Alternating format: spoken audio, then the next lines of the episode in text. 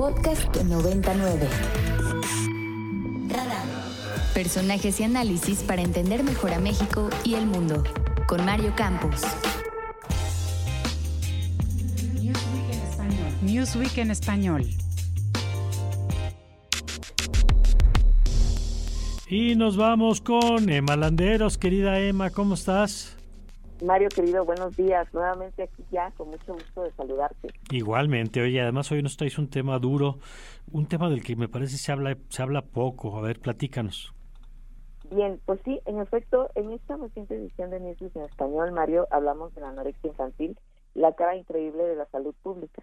Y te comento que frente al trastorno de la anorexia, una sentencia real e indiscutible es que los adultos, lamentablemente, somos quienes les enseñamos a los infantes a odiar su cuerpo. Los niños y las niñas nacen sintiéndose cómodos. Un niño de dos años, por ejemplo, no tiene juicios ni odia su cuerpo. Somos los adultos los que comenzamos con esta idea. Por ejemplo, si una mamá o un papá se queja frente a su hijo o hija que está muy subido de peso, que necesita bajar de peso, no precisamente por salud, sino por estética, los niños comienzan a pensar que la delgadez es un valor y que si uno tiene un cuerpo delgado, entonces tiene mayor valor, tiene mayor importancia frente a la sociedad, va a caer mejor y entonces eso es lo que hace que piensen que si suben un poco más de peso su cuerpo es inadecuado. Esto, Mario, teniendo en cuenta de que se está viendo el cuerpo y la delgadez desde el punto de vista estético más que de la salud, porque también descartamos un poco eh, eh, la obesidad que pueden llegar a tener los niños o, los adultos. Ahora, la anorexia es un trastorno de conducta alimentaria que en México registra al menos 20.000 casos cada año y afecta a la población entre 15 y 19 años. Es un síndrome que causa que las personas pierdan peso, más peso de lo que se considera debería de ser adecuado para su edad y estatura. Em, una de las características de este trastorno es que a pesar de que comienzan a, dejar de comer y pierden muchísimo peso frente al espejo, al espejo ellos comienzan a ver su imagen distorsionada. Es mm. decir, mientras más peso pierden, se ven con muchísimos más kilos frente al espejo. Esto provoca que quieran seguir ejercitándose a pesar de ya no tener las fuerzas necesarias que el cuerpo pierde, pues por la falta de alimentación y por desarrollar desnutrición, anemia, pérdida de la calcificación de los huesos, entre otras afectaciones que gravemente pueden llevar hasta la muerte.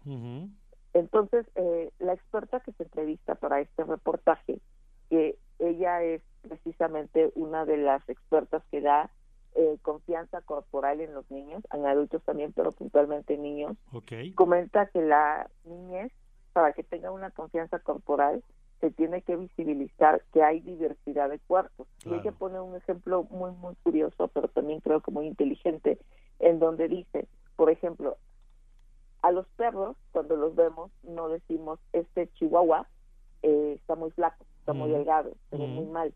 Y cuando vemos a un San Bernardo, no decimos, debería de ponerse a dieta para que esté delgado como el chihuahua.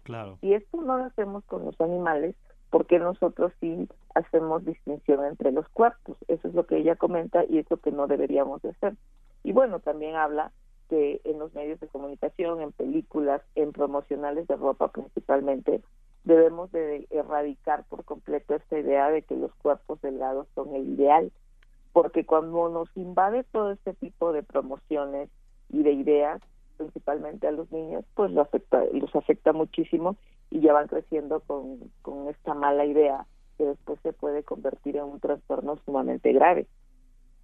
Es un tema muy delicado que además entiendo, eh, Emma, con el tema de las redes sociales ha crecido todavía la presión porque es justamente un espacio en el que se construyen estas imágenes idealizadas, ¿no? Principalmente sí, Mario, en estas redes sociales donde también, bueno, ya en todas, pero tenemos algunas en específico que hablan de videos, de fotografías, que todo el tiempo están llegando. Eh, ahora que los niños ya tienen mayor acceso a las redes sociales, pues están tomando todo el tiempo estas ideas y ya no solamente podemos hablar de las niñas que están viendo la moda, están interesadas en la moda, en los cuerpos de las modelos, ¿no? También hablamos de, niños y adolescentes que también están captando esto. De acuerdo. Oye, y que además de esto, de esta experiencia o este testimonio, digamos, de la experta, ¿qué recomendaciones o qué recursos podemos ofrecer a nuestros amigos que nos están oyendo y que pueden ver con preocupación este tema? Bueno, principalmente ella eh, tiene tres detonantes que se deben de poner atención. Dice la experta que lamentablemente el primero es que existe una predisposición genética. No podemos saber quién tiene el gen del trastorno, pero hay quienes lo poseen. Muchas veces cuando los padres observan que sus hijos no comen, eh, empiezan a regañarlos porque tal vez se imaginan que es una rebeldía del adolescente, mm. que quiere retarlo eh, a no comer, pero deben de poner mayor atención porque pueden estar comenzando a desarrollar un trastorno alimenticio.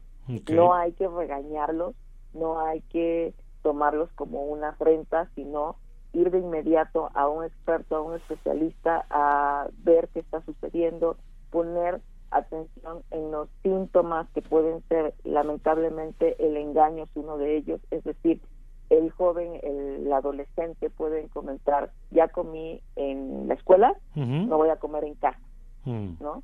Y puede ser que ellos ni siquiera hayan comido en la escuela, pues no tienen la vigilancia de los padres en ese momento, claro. y que digan, no estoy comiendo en casa, o que digan, comí en casa de una amiga, este tipo de evasión a la comida también es uno de los factores que se debe de poner atención en los jóvenes, en los adolescentes, en los niños incluso, cuando tienen esta idea de que qué bonito cuerpo, empiezas a, empiezan a observar en la televisión, hacen cierto tipo de comentarios, los padres es ahí donde deben de enseñarle a los hijos que la delgadez no es un factor que valga o que los caracterice para bien, ¿no? Son cosas que uno debe de poner muchísima atención. Y también dice ella que hay un componente de personalidad, hay personas que son propensas al perfeccionismo y que eso también nos puede llevar a un trastorno alimenticio. Entonces, esto también se debe de poner atención, los padres principalmente, que son muy cercanos a los jóvenes en este momento, también tienen el ambiente social que es el que afecta y que estamos viendo desde los compañeritos en la escuela hasta la televisión y los comerciales.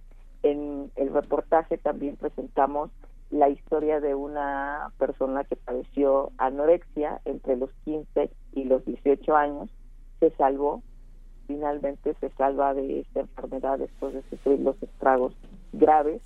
Sin embargo, ella también habla, con su testimonio nos enseña de que son los padres los que tienen que poner mayor atención porque lamentablemente muchas veces se dejan llevar por los consejos de amigos, de familiares lejanos que te dicen es que si no está comiendo castígalo, mm. está teniendo eh, esto es la es la adolescencia la que está afectando y dejan pasar eh, los síntomas que finalmente pueden llevar a desarrollar eh, el trastorno en su máxima gravedad.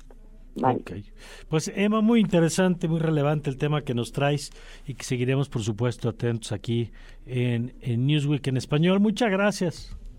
Al contrario, Mario, muchísimas gracias por el espacio y excelente semana. Gracias, Emma Landeros. Para más contenidos como este, descarga nuestra aplicación disponible para Android y iOS o visita ibero909.fm.